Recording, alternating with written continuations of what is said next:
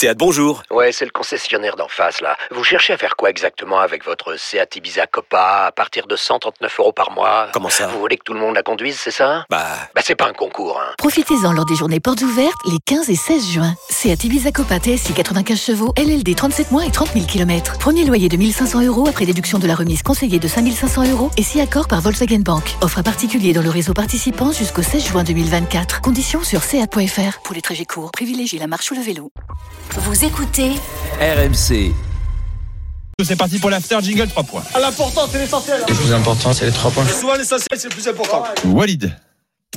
Alors mes trois points, c'est euh, PSG encore euh, encore poussif, comme souvent en Ligue 1 euh, cette saison. Euh, mon deuxième point, c'est l'incompréhension des choix de Pochettino et surtout euh, sur l'utilisation de certains joueurs clés aujourd'hui. Et mon troisième point, c'est Angers une mi-temps et plus rien. Même si on, on va pouvoir parler de, de l'arbitrage euh, et notamment du, du deuxième but sur euh, penalty, je trouve qu'en deuxième mi-temps ils ont arrêté de jouer, alors qu'en première euh, ils ont posé des problèmes au PSG et qu'à partir de ce moment-là, euh, c'est très très compliqué face à même à un PSG moyen. Efficace, 3 points. Walid Acharchour. Kevin Diaz.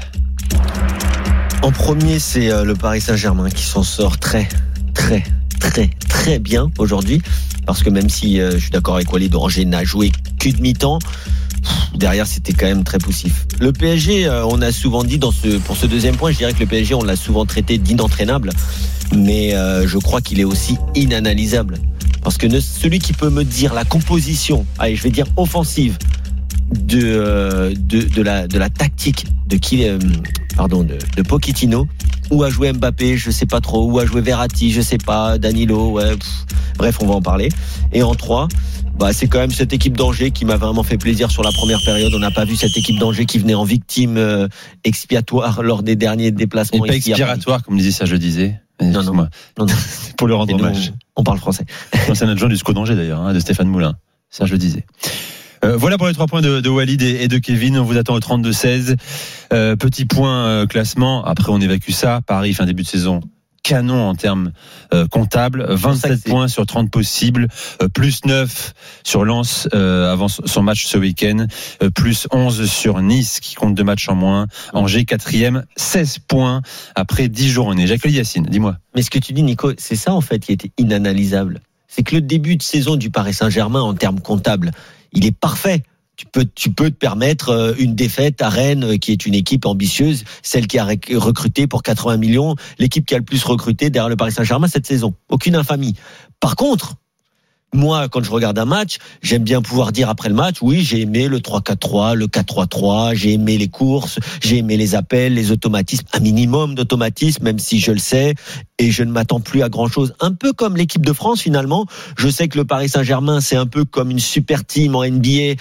Alors en NBA, ils sont deux, trois grandes stars pour cinq joueurs, donc c'est plus facile. Au Paris Saint-Germain, ils sont trois, quatre grandes stars à faire jouer cette équipe offensivement. Et ensuite, il faut que l'entraîneur arrive à trouver un certain équilibre. Ça, on l'a compris. On s'attend pas à voir euh, le, le- le collectif du Barça ou du Bayern. Par contre, je veux quand même pouvoir dire comment a joué le Paris Saint-Germain. Et j'ai l'humilité de dire que je ne peux pas dire aujourd'hui si le PSG a joué en 4-4-2 en losange comme c'était convenu.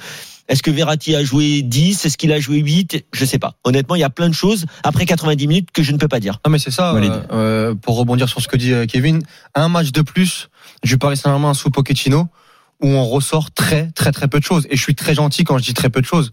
Euh, ce soir, euh, euh, sur le système de jeu, sur les idées, sur les choix, sur la lecture du match, j'ai vraiment rien compris à ce qu'a mis en place euh, euh, Pochettino et, et ce qu'a donné euh, le PSG. Et il y a un tel écart individuel en- entre le Paris Saint-Germain et, et- et la Ligue 1 et on le voit depuis le début de saison, euh, l'impression visuelle qu'on a devant notre écran de télé ou au stade, et euh, quand on va sur Flash Résultat ou Flash Score pour regarder euh, euh, le classement, il y a un tel décalage. Et, c'est pour ça que c'est très très dur à analyser. Moi, je rejoins Kevin parce que ce soir, on va encore être critique. On va encore dire que euh, tu t'en sors euh, miraculeusement. Et encore une fois, moi, j'aime pas parler d'arbitrage, mais ce soir, c'est quand même en, euh, très favorable pour le Paris Saint-Germain, notamment sur le sur le penalty.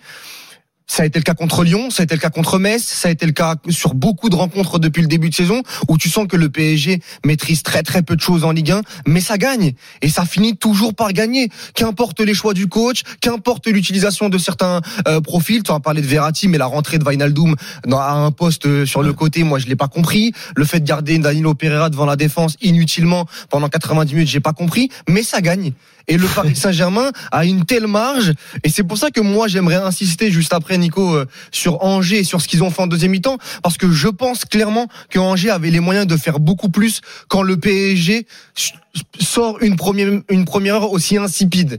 Et le problème c'est que quand tu veux pas tuer la rencontre avec le Paris Saint-Germain comme Rennes l'a fait notamment avant la trêve, eh ben tu t'exposes à, à, à la qualité de Mbappé. Mbappé, on a vu le match de ce soir. Mbappé, il fait un match très très très moyen, mais il met un penalty, une passe décisive. Eh oui. Et Eh oui. c'est le PSG et il faut Et l'accepter. Danilo Et- fait un match très moyen et, et- c'est lui qui marque de et, la tête. et Verratti la même chose, il fait un match très moyen, mais c'est lui qui donne le Mais- ballon de but à, à Mbappé sur le, le tu penalty sais que de Icardi. Mbappé, par C'est exemple, le PSG, c'est le PSG, inanalysable. par exemple, Mbappé Oui, euh, sur l'égalisation, c'est lui qui frappe, provoque le corner, tire le corner, le ballon revient sur lui, passe décisive. aujourd'hui, il a tiré- Danilo. il a tiré, tu vois euh, que ça, tu fais mais quel quel match Mais quelle il a soirée tiré, de non, mais Kylian. il a tiré six corners, il a tiré deux coups francs. Mais alors que son match en lui-même n'est pas bon. Combien de c'est déchets, combien de ballons perdus il y a quand même quelque chose. la parole Oui, aussi, juste, euh, il y a quand même quelque chose avant, avant de donner la parole à notre supporter parisien.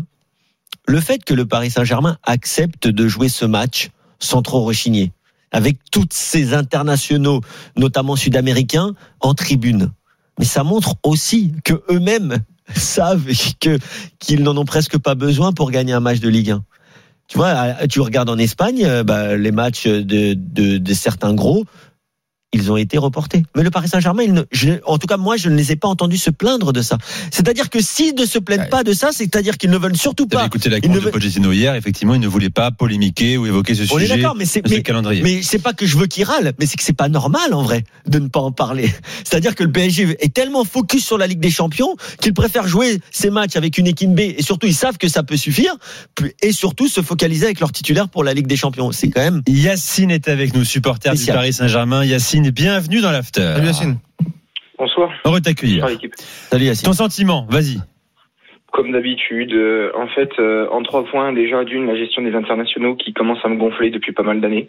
Le PSG ne sait pas dire non et le PSG doit apprendre à dire non quand il le faut. Tu veux dire Euh, comment aux ça dire non euh, Non, Euh, sélection. mon joueur, ne pas mon envoyer mon joueur reste chez moi, euh, c'est moi qui le paye, donc il reste chez moi. Non, mais ça, c'est Ah ouais, mais là, impossible. C'est impossible. Au niveau réglementaire, c'est impossible. Le, le- Euh, club n'a pas le droit d'empêcher. euh, Écoute, il y a des Yacine, juste faire. Ce dire, que moi, tu demandes, c'est de tout simplement le impossible. hein. Le club n'a pas le droit de d'empêcher un joueur de participer à, un match euh, date FIFA. Vas-y, Yacine. Y a un truc à faire là-dessus. Le PSG n'a pas se laisser faire par les, par les fédérations. Voilà, c'est mon avis. Je suis désolé pour euh, avoir un joueur blessé en retour, c'est même pas la peine. Deuxièmement, euh, oui, bah la gestion des matchs en championnat, c'est pas normal. Moi, j'en ai marre que euh, les résumés, ça soit ah l'adversaire en gros qui était proche de la victoire, c'est pas normal. Non, l'adversaire il doit en prendre 6 et c'est tout. Voilà, il n'y a pas de match serré. Euh, voilà, c'est pas normal. Le PSG doit être un rouleau compresseur, c'est pas le cas. Donc on pose encore une fois la question de l'entraîneur. Qu'est-ce qu'il met en place? Les profils d'entraîneurs qui viennent au PSG, tout talentueux soit-il, parce que je pense qu'ils ont tous des idées, mais ce ne sont pas les bons. Quand tu as la politique de star du PSG, c'est pas les bons. Voilà, c'est pas le bon le bon type d'entraîneur qu'il faut.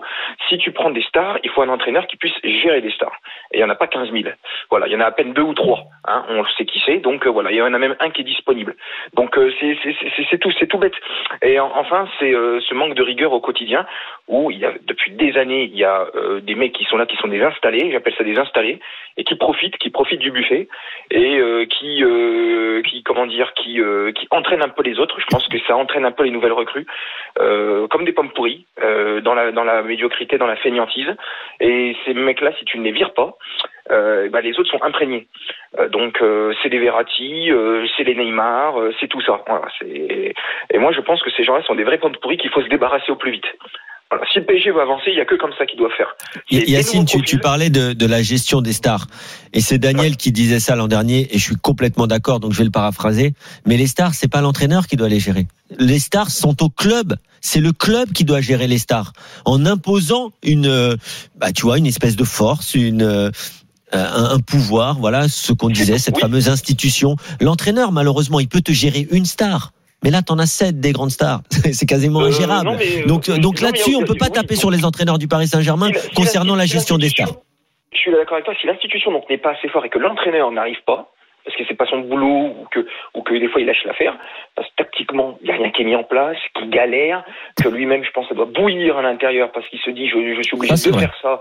Parce que, et ben, dans ce cas-là, et si l'institution n'est pas assez forte parce que eux, c'est de la diplomatie à donf, et c'est du soft power et compagnie, et ben, il faut changer complètement le projet.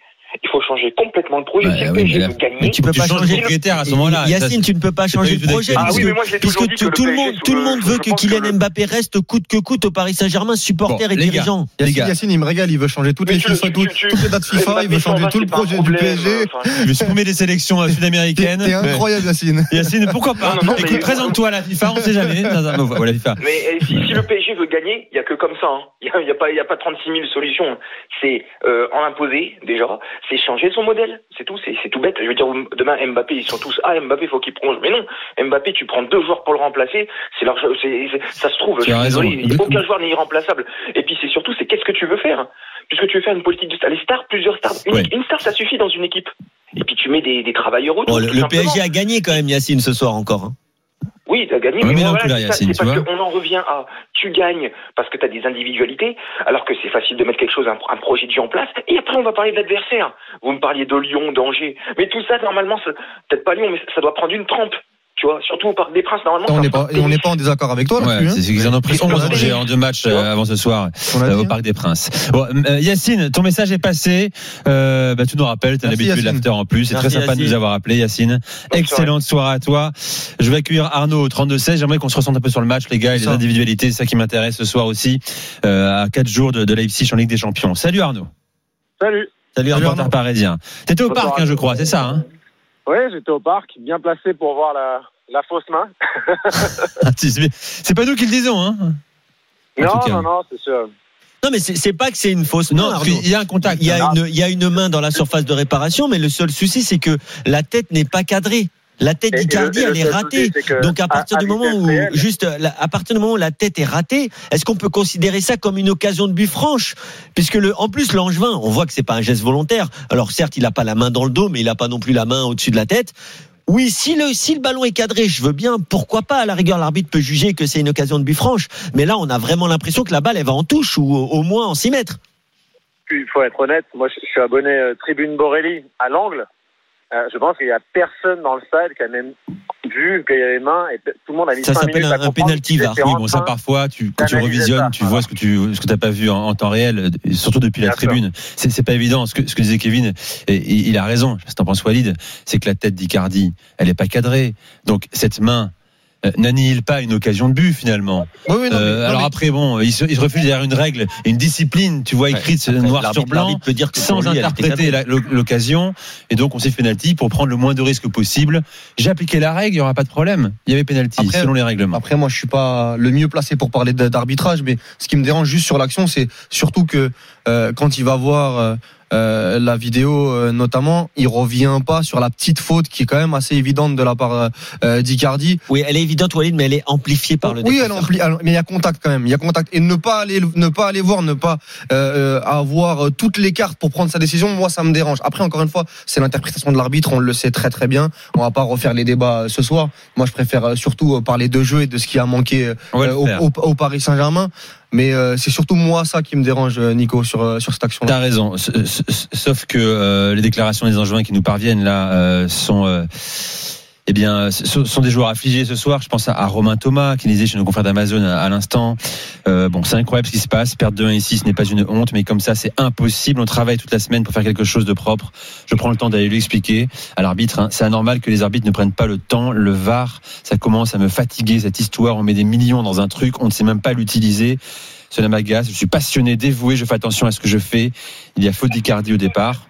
Il me tire le bras, je tombe et après il joue sa position pour le penalty. Je suis frustré, voilà. Bon, Après, honnêtement, les Angevins ce soir, ils, peuvent être frustrés sur le sur le penalty, mais honnêtement, ils n'ont pas fait grand chose pour gagner le match. d'accord. Je suis C'est ça. d'accord. Je suis Euh, d'accord. honnêtement, ça, ça peut tourner. À partir du moment où, de toute façon, il n'y a pas une équipe qui fait le, le boulot pour gagner le match, ils savent que ça peut tourner sur une décision comme ça ou sur un fait de jeu. Non, mais t'as raison. exactement ce qui se casse. Cette fois, c'est pour Paris. Euh, ça aurait pu être pour Angers. Honnêtement, ils n'ont rien fait pour gagner le match non plus. T'as raison d'insister là-dessus parce que moi je l'ai dit un peu dans mes trois points. Après on parlera du PSG. On va peut-être me dire, Walid, t'es assez dur avec euh, Angers parce que c'est vrai qu'en première mi-temps, ils ont posé des problèmes au PSG.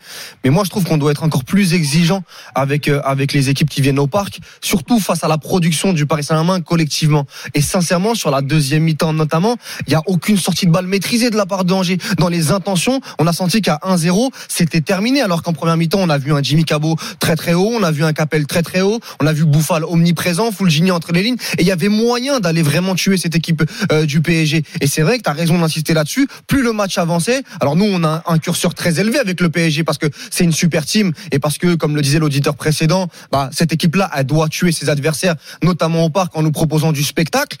Mais globalement, si on doit analyser à froid deux équipes neutres, le PSG sur la deuxième mi-temps est nettement supérieur à Angers. Et ça, c'est problématique. Parce que je pense que bien entendu qu'il y a l'effet de jeu qui rentre en contre, mais la frustration, c'est bien. Mais de faire un peu plus en deuxième mi-temps avec ballon, ça aurait été mieux. À part l'entrée de Bilal Brahimi, qui a essayé euh, sur des Ave Maria euh, à 40 mètres du but pour aller essayer de, de, créer sa chance, on a très très, on a, on a vu très très peu de choses pour Angers. On vous attend, supporter Angevin, dans un instant. Euh, on va rester sur le PSG. Question NFL de, de Walid Ave Maria.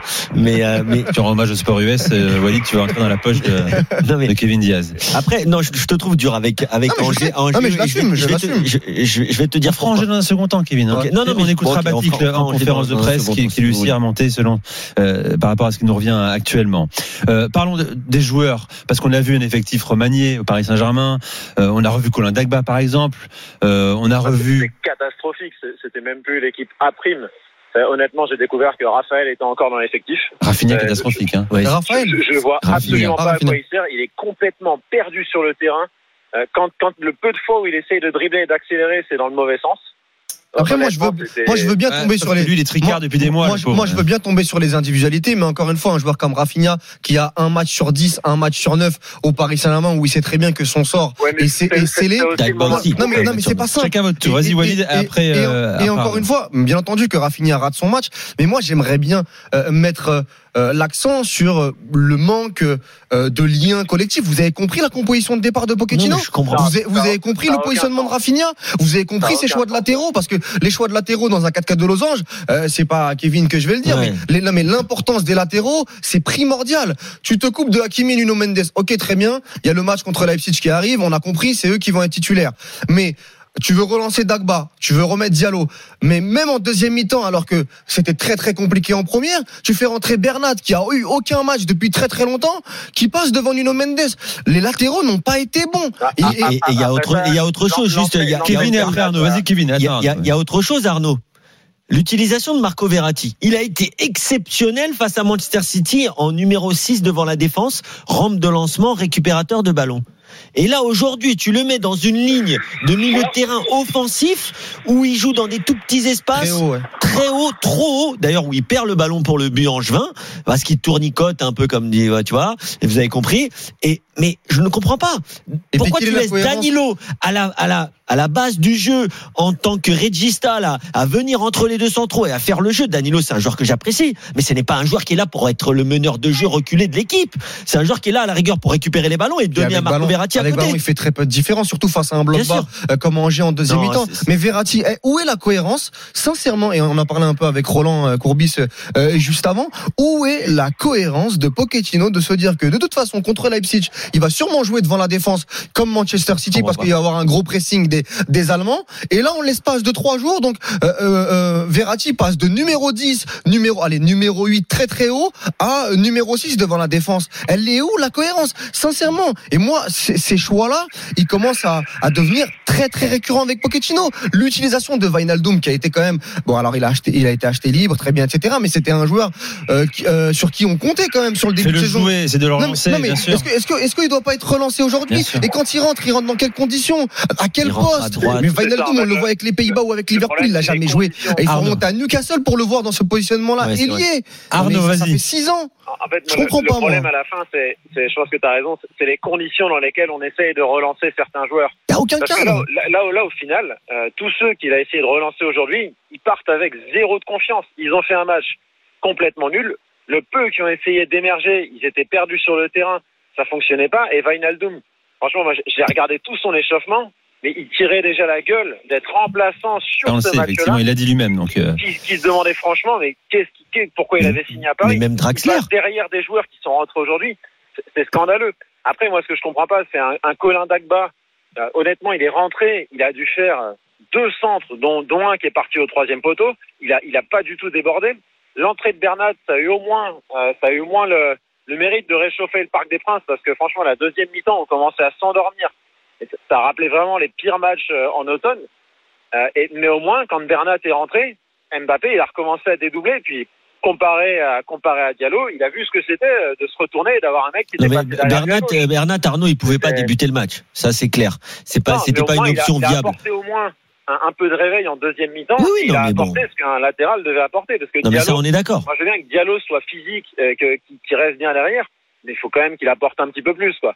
Et puis alors le, le dernier, moi, je, ah, voilà, après, après voilà, mais Icardi, honnêtement, est-ce qu'on peut accepter des entrées d'Icardi comme ça sur des matchs où il est censé prouver qu'il est encore raison, c'est neuf pas au normal. PSG, quoi C'est pas normal. Honnêtement, franchement, sa tête, c'est un scandale. En, premier- en première mi-temps, il a deux occasions.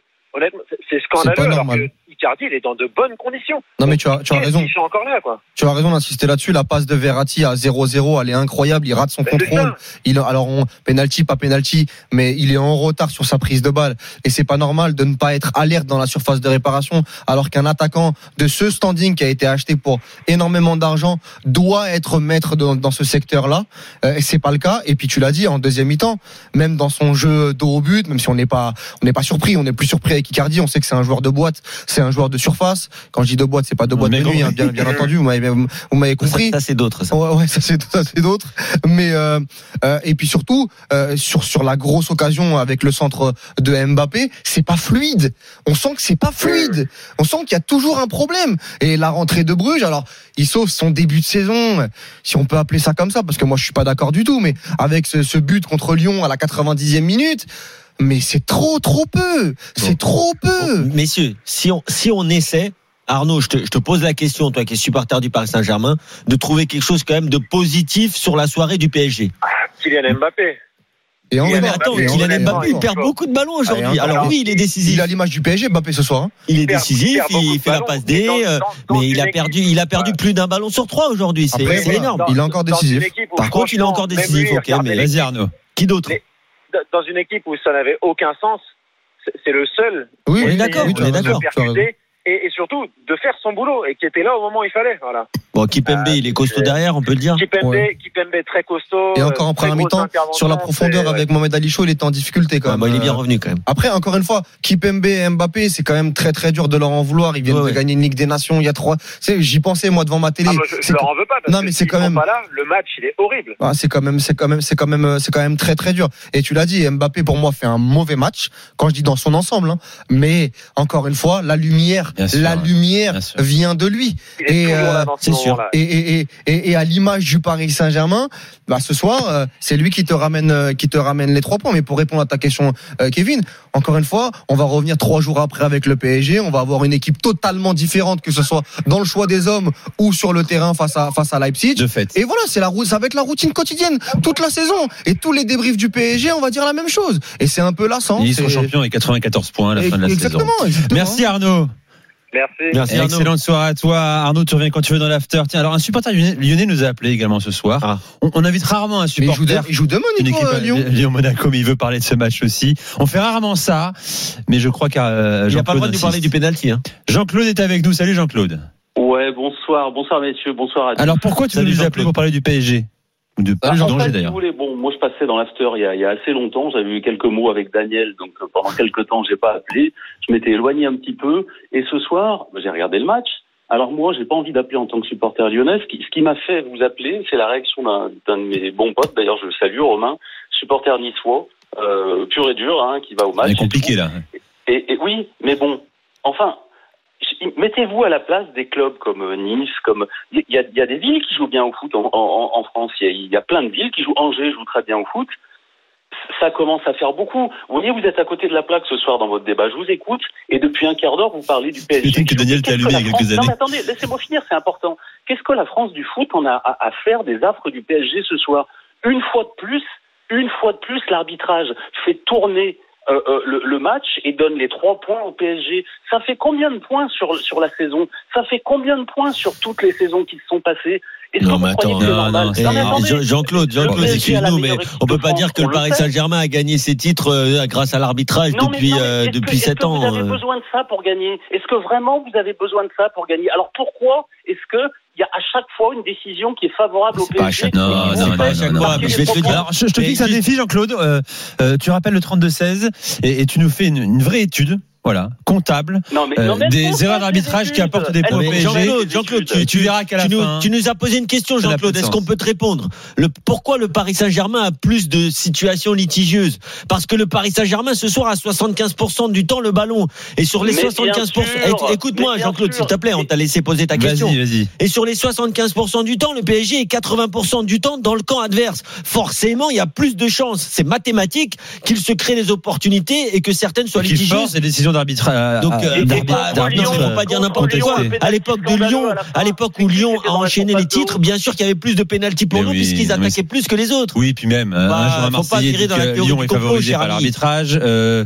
un, Marseillais va dire que le, Lyonnais a toujours l'arbitre dans. Vous êtes, franchement, vous n'êtes pas honnête. Vous Non, êtes mais- pas honnête. non, mais en fait- Sur une saison, le, le, Je pense qu'on est très honnête, euh, Jean-Claude, et vous je veux bien que tu nous le prouves en fait. Nous, on est, enfin, je suis journaliste. euh, euh, il faut m'apporter des faits, tout simplement statistiques. C'est ça que je veux. Mais tu, Bon. je suis pas sûr que tu sois en mesure de le faire ce soir pour l'instant. À la fin de la saison dernière, il y a eu, il y a eu un, un tableau qui a été publié Ouais. sur, sur le, le nombre de décisions défavorables en Ligue 1. Paris est, est- est deuxième, c'est-à-dire a eu euh, euh, quasiment le moins de décisions défavorables. Lyon était 19e. Et qui était premier C'est intéressant, parce que si- J'ai envie de parler des clubs qui jouent bien au football en France. Ce soir, Angers ne doit jamais repartir avec zéro point. C'est une honte et ça tourne toujours en, en faveur Bon, le de Paris. le Donc, message- au bout d'un moment, ça se voit. Le message est passé, Jean-Claude.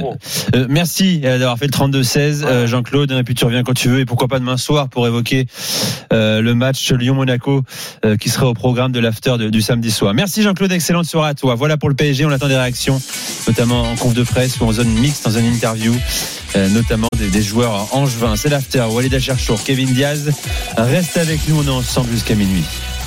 RMC, L'after-foot, Nicolas Jamin. Walid Acharchour, Kevin Diaz, Gérald Baticle, entraîneur d'Angers, entraîneur battu demain par le PSG en conférence de presse. même de la colère. Je, je me sens pas bien parce que j'ai toujours dit euh, à ma famille que je ne pleurerai jamais par rapport aux décisions d'arbitre et ce soir c'est plus fort que moi. Donc je veux pas pleurer, mais je veux, essayer de m'expliquer par rapport à ce qu'on ressent lorsque on est dans cette situation. Je suis favorable à la VAR parce que pour moi la VAR euh, corrige 70-80% des erreurs. Par contre, lorsque vous êtes dans les 20, 20% qui ne sont pas corrigés, ça fait très mal. Il y a beaucoup d'incompréhension, un gros sentiment d'injustice.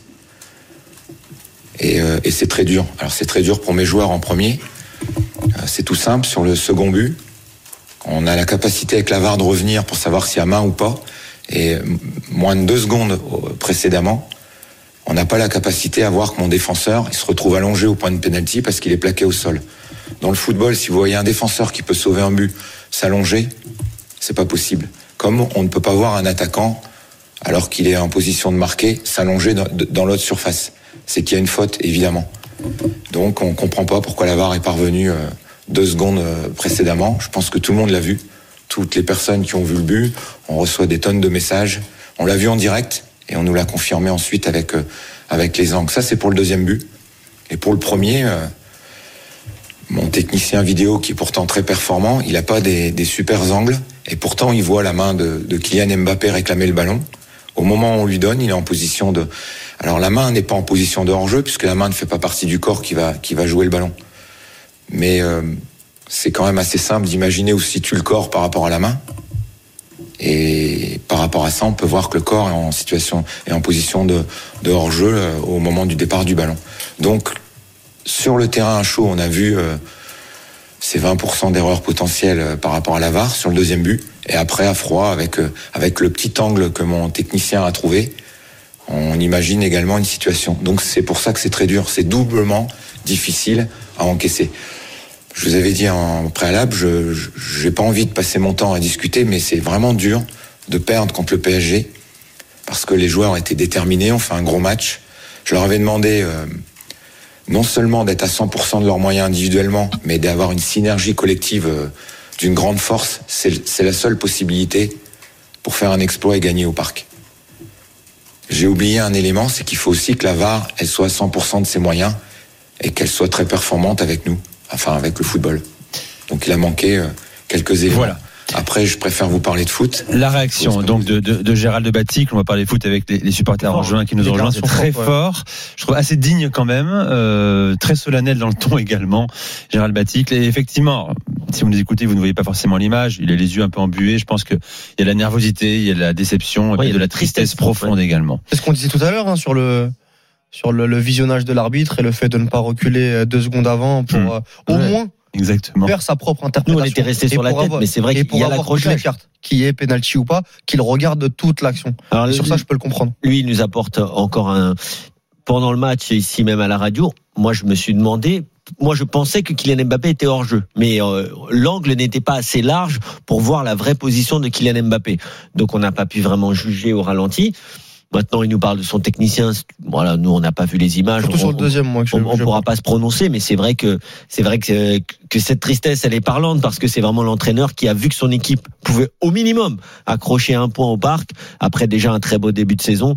Forcément, c'est frustrant. Forcément, on peut comprendre et je trouve qu'il a été plutôt digne, même si euh, même si je suis pas du tout d'accord avec lui pour dire que la VAR, euh, la c'est intéressant. Ça, c'est Mais autre après, c'est c'est l'avis de chacun. Euh, Aurélien est avec nous, supporter du SCO d'Angers. Salut Aurélien. Oui, bon, bonsoir. Heureux de t'accueillir. Euh, je voudrais qu'on parle de bon, l'arbitrage. On va l'évacuer. Ça y est, on a fait long dessus. Je voudrais qu'on parle Voilà, de la prestation. ce que je voulais faire. Bah, c'est super. De, de ton équipe ce soir. Vas-y, qu'en as-tu pensé? Ouais, j'évacue la frustration arbitrale. Disons que je, je, je suis, euh, je partage un peu le, la frustration de Romain Thomas euh, ce soir au, au micro d'Amazon. Euh, j'avais envie de crier devant ma télé, mais faites-vous confiance, les gars. Faites-vous confiance. Euh, Wally tout à l'heure a parlé des, des ressorties de balles qui étaient, pas forcément euh, propres. C'est pas tant la propreté qui me, dérangeait parce que du déchet on peut en avoir, mais euh, c'est surtout la rapidité. Euh, on a des joueurs devant qui sont rapides. Je pense que Mohamed Alichou, il pouvait, il pouvait prendre de vitesse euh, n'importe quel défenseur euh, euh, parisien, mais j'ai l'impression qu'on était très très timide sur ces ressorties de balles. Et, et je pense que c'est aussi dû à la manière dont, dont on joue depuis le début de la saison. Euh, on, on joue pas aussi bas euh, d'habitude, surtout quand on joue chez nous. Et, et le fait d'avoir euh, un jeu de, de, de passes courtes, de ressorties euh, très propres, de prendre notre temps parfois dans, dans le jeu, là, on, comme on joue pas tout à fait de la même façon que d'habitude, euh, comme on était très, on était très bras sur le terrain, eh ben, euh, Shaw, Fujini, ils avaient la balle, ils, étaient, ils avaient encore euh, 40 mètres à parcourir, hein. et, et ils osaient pas, ils osaient pas euh, prendre des vitesses les défenseurs euh, parisiens, et je pense qu'ils ils étaient en mesure de le faire. Ils se sont pas fait assez confiance, en fait, je pense. Non mais je suis, je suis d'accord avec toi et j'ai insisté là-dessus. On était un peu en désaccord avec avec Kevin et ce sera l'occasion de développer parce qu'il n'avait pas il avait pas le temps euh, tout à l'heure, mais j'ai trouvé la première mi-temps encore une fois intéressante euh, dans les principes de jeu. On sait qu'ils vont pas avoir le ballon face au Paris Saint-Germain, mais ça a explosé, ça giclait beaucoup plus rapidement qu'en qu'en deuxième mi-temps. Ça a accompagné beaucoup plus, je le disais tout à l'heure, avec les pistons Jimmy Cabot et, et Capel euh, entre les lignes Fulgini et, et, Bouffal était très intéressant. La profondeur de d'Alicho faisait beaucoup de mal à, à Kipembe et je l'ai trouvé. Alors bien entendu, il est très très jeune, mais j'ai trouvé qu'il est qu'il avait eu un peu de déchets dans le dernier geste parce qu'il y avait des, des coups à jouer. Mais le problème, c'est que ça s'est arrêté à la 45e minute. Et bien entendu que la frustration de l'arbitrage, elle est présente, c'est normal. euh, Et, la déclaration de de, est, très très poignante à, ce sujet. Mais si on, dépasse ça, parce qu'à un moment donné, on, on fait un débrief d'une heure il faut aussi qu'on parle de ce qu'on a vu de Angers. Et en deuxième mi-temps, ça s'est vraiment arrêté. Ils ont éteint la lumière alors que le PSG n'était vrai jusqu'à la 60e. Ça s'est un peu plus accéléré en, en deuxième mi-temps avec quelques changements. Mais avant ça, il y avait vraiment moyen de faire mal à la récupération du ballon. Et moi, le fait de défendre et d'avoir 25% de possession contre le PSG au Parc des Princes, ça ne me dérange pas. Le problème, c'est que quand tu le récupères, qu'est-ce que tu en fais? Et le problème, c'est qu'en deuxième mi-temps, à chaque récupération du ballon, il n'y avait très peu d'idées. Il y avait beaucoup plus. Euh... Je, vais, te dire pourquoi c'était quasiment impossible pour Angers en deuxième mi-temps de, faire ce qu'ils ont fait en première. Déjà parce que sur la première mi-temps, ils font des, transitions, notamment sur le but. Ils récupèrent le ballon dans les pieds de Verratti à 80 mètres du but parisien. Et ils se projettent vers l'avant. Et comme tu l'as dit, ils l'ont fait deux, trois, quatre, cinq fois en première période. Et ces mètres-là, ils sont très difficiles à faire parce qu'ensuite, il faut les faire dans l'autre sens. Et c'est tout ça, tout ça, ce sont des sprints à haute intensité. Et à partir du moment où tu mènes, en plus juste avant la mi-temps comme ça, contre le Paris Saint-Germain, forcément, quelle est la force du Paris Saint-Germain et surtout de Kylian Mbappé? La force du Paris Saint-Germain et de Kylian Mbappé, c'est de jouer les phases de transition. C'est d'attendre de te faire sortir et d'attendre pour mieux te contrer. Ça, on le sait tous, c'est les Angevins les premiers. Et donc, forcément, c'est naturel, même si dans l'idéal, ils auraient fait ce que tu aurais dit, ce que tu as dit, c'est-à-dire, ils auraient pu continuer de jouer les phases de transition. Mais tu as vu, Mohamed Ali Chaud, c'est un jeune joueur. À la 60e, il avait, allez, à la 65e, il avait des crampes. Donc, physiquement, c'était compliqué. Je pense que derrière, c'était pareil. La charge mentale que tu dois mettre pour défendre au Parc des Princes, à te dire, putain, on est en train de faire l'exploit de l'année. Peut-être l'exploit du club. Kevin, Ça faisait Kevin. je sais pas combien d'années. Ouais, mais je crois attends, que- Kevin, je crois- Kevin, juste, juste, je, vous dis. Je vous dis comment ça se passe sur un terrain. Après, peut-être ça aurait pu être autrement. Et pour finir, si tu sors trop contre le PSG en deuxième mi-temps, avec la fatigue, avec un peu moins de concentration, tu sais qu'ils peuvent t'en planter un. Et de toute façon, une fois que tu prends l'égalisation, après c'est compliqué. Donc honnêtement, le plan de jeu des, des Angevins, certes, il était trop restrictif en deuxième mi-temps, mais je pense Mais que le- malheureusement, c'est difficile de faire autrement. Kevin, pour gagner au Parc des Princes, on l'a vu sur les, les années euh, précédentes, que ce soit Lille, que ce soit Nantes en fin de saison, Monaco. que ce soit Monaco, que ce soit même Lyon qui était à deux doigts, encore une fois, et qui méritait beaucoup plus que Angers. Mais euh, Lyon marque soir. en deuxième mi-temps. Non, mais C'est pas pareil. Oui, mais oui, mais en deuxième mi-temps, ils ne sont, sont pas arrêtés. Même Lyon l'année dernière, avec le but de Toko Ekambi à 1-0 sur la première.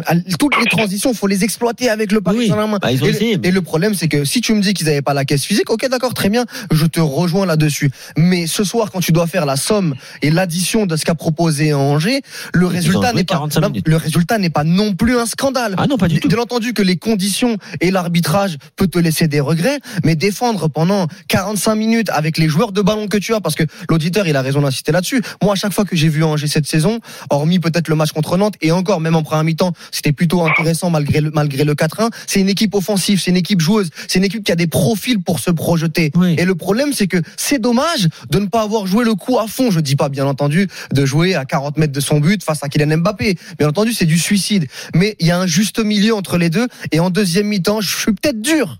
Mais en deuxième mi-temps, pour moi, face à ce PSG-là, un PSG B, un PSG qui balbutie son football, je pense qu'il y avait un petit peu moyen de, il y avait vrai moyen en- de faire un peu mieux. En tant qu'équipe, il faut aussi reconnaître que la bête est blessée et que tu peux, Exactement. comme on fait les Rennais, avec un peu de réussite parce qu'il marque juste Bien après sûr, la mi-temps. faut la créer. Il, il faut la créer, c'est vrai. Je, je l'entends, mais regarde, si, si je parle pour finir de Jimmy Cabot, qui joue aujourd'hui piston, Oui. c'est pas son poste. Bien sûr. Les efforts, Mais- ils sont démultipliés pour Oui, lui. mais Ça veut dire c'est une vraie a révélation pour lui, Mais hein. il est à l'aise- il dans son profil. Ouais, mais il a Bah, mal. c'est une vraie trouvaille de Baticle. Une oui. vraie trouvaille de Baticle. Euh, Exactement, c'est le Jimmy Cabot, c'est le meilleur joueur en juin depuis le début de la saison et, et- il a encore fait un bon match aujourd'hui. Le, euh, le Jesus Navas je, en je- juin. je crois que c'est celui en Ligue 1 qui fait le plus euh, avancer le ballon euh, sur un oui, terrain oui, devant a- Kylian une stat Mbappé. oui. Il y a une stat assez, Oui. assez spectaculaire. Ou celui qui gagne le plus de terrain, comme on dit au rugby, euh, parmi les joueurs en, en Ligue 1. Merci Aurélien. Merci d'avoir appelé le, Merci le beaucoup, Aurélien. de 16 Merci devenu pour. Et, Merci, et à très vite Aurélien. Euh, dans un instant, messieurs, on va mettre de côté bon. Paris euh, Angers, Euh, on va évoquer euh, la conférence de presse de Christophe Galtier pour boucler le feuilleton. Sait-on jamais hein? C'est un peu la meilleure série Netflix de, de ce début de saison, quoi. Le feuilleton Andy Delors euh, de Galtier a répondu à Belmadi, c'était hier sur RMC. On écoutera un extrait de la conférence de presse et puis on parlera également d'Olivier Giroud. C'est l'after du vendredi soir avec Kevin Diaz et Walid Acharchour. Tout de.